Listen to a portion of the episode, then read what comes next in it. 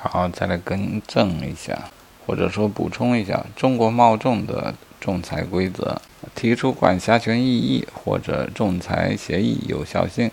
普通规则就是第一次开庭前提出。